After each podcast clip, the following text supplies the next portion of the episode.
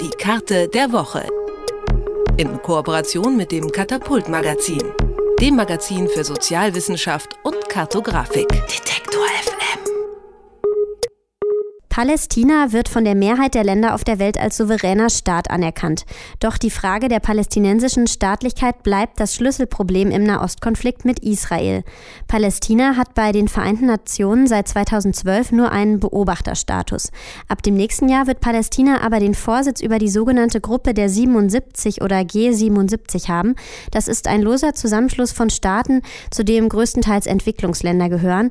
Nur drei Staaten haben gegen den Vorsitz von Palästina gestimmt abgestimmt, 146 dafür. Über die Anerkennung von Palästina als Staat innerhalb der UN spreche ich heute mit Julius Gabele vom Katapult Magazin. Hallo Julius. Hallo. Was sehen wir denn auf der Karte der Woche? Also erstmal sieht man eine Weltkarte und da haben wir einfach eingezeichnet, welche Länder wie abgestimmt haben. Also die ist größtenteils grün, weil eben 146 der 193 stimmberechtigten Länder für den Vorsitz abgestimmt haben und eben nur drei dagegen.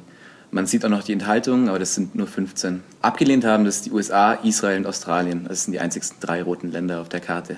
Mhm. Bei USA und Israel kann man sich irgendwie denken und bei Australien?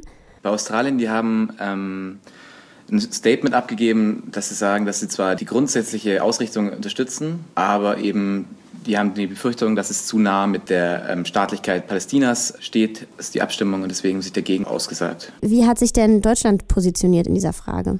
Deutschland hat zugestimmt. Das ist ganz eigentlich ein bisschen überraschend, weil sie 2012 als ähm, Palästina den Non-Member Observer State den Antrag gestellt hat, haben sie noch enthalten und jetzt waren sie dafür.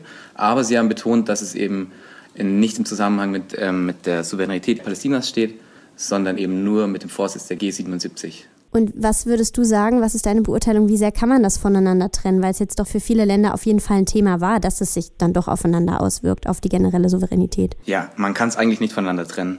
Also es ist nur, die Gruppe der 77, der Vorsitz ist mehr so ein Medium, wie Palästina ihre, seine Rechte ausweiten kann. Also das ist, nur die, das ist nur nicht ganz klar, wie das dann de facto stattfindet, weil nicht ganz klar ist, wie Palästina eben die eigene Agenda über den Gruppenvorsitz vorantreiben kann.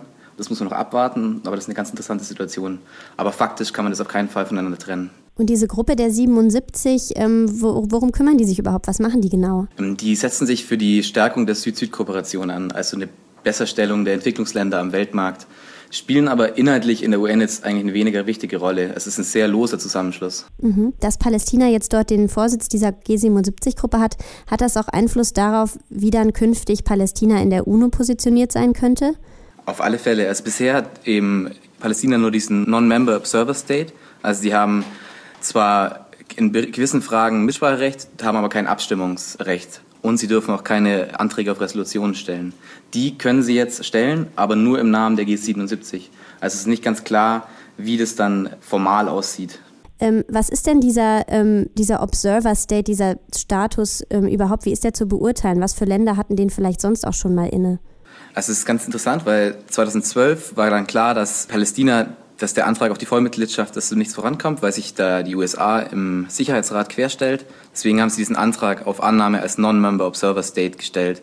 Also es ist de facto eine Anerkennung der UN als souveräner Staat und nicht mehr nur eine Entität. Und den gleichen Status hat aktuell der Vatikan, aber die haben keinen Anspruch auf eine Vollmitgliedschaft, also langfristig auch nicht. Aber früher war zum Beispiel Westdeutschland, Ostdeutschland, die Schweiz, Nordkorea, Japan und Monaco waren lange Zeit, zum Teil lange Zeit eben auch ähm, Non-Member Observer State und was dann langfristig zur Vollmitgliedschaft geführt hat. Die Karte der Woche beschäftigt sich dieses Mal mit dem künftigen Vorsitz Palästinas in der G77-Gruppe. Ob dies einen Einfluss auf die Anerkennung Palästinas überhaupt in der UN hat, das hat uns Julius Gabele vom Katapult-Magazin erklärt. Danke, Julius. Vielen Dank. Die Karte der Woche in Kooperation mit dem Katapult Magazin, dem Magazin für Sozialwissenschaft und Kartografik. Detektor FM.